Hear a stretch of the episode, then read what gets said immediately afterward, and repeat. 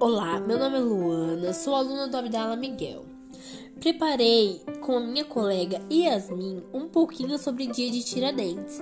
Vamos conhecer um pouco dessa história? Joaquim José da Silva Xavier, popularmente conhecido como Tiradentes, nasceu em 12 de novembro de 1746, em Minas Gerais, Tiradentes, como era chamado, ficou órfão com apenas 9 anos de idade. Foi criado por um parente que era dentista. Então ele também aprendeu e exerceu essa função. Antigamente, o Brasil não era considerado um país dependente, ele era apenas um território que pertencia a Portugal. Então, tudo que era produzido aqui no Brasil e os impostos deveriam ser enviados para lá. E Tiradentes não se conformava com essa exploração.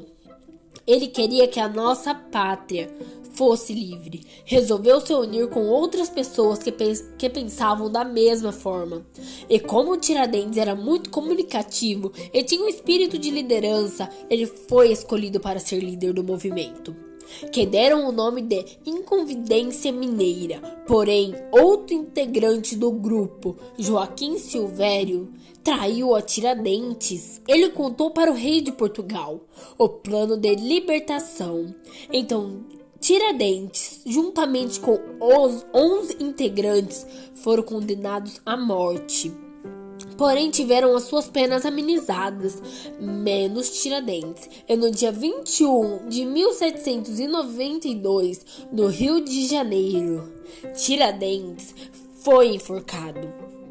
E essa data ficou marcada como reconhecimento da luta de um herói nacional.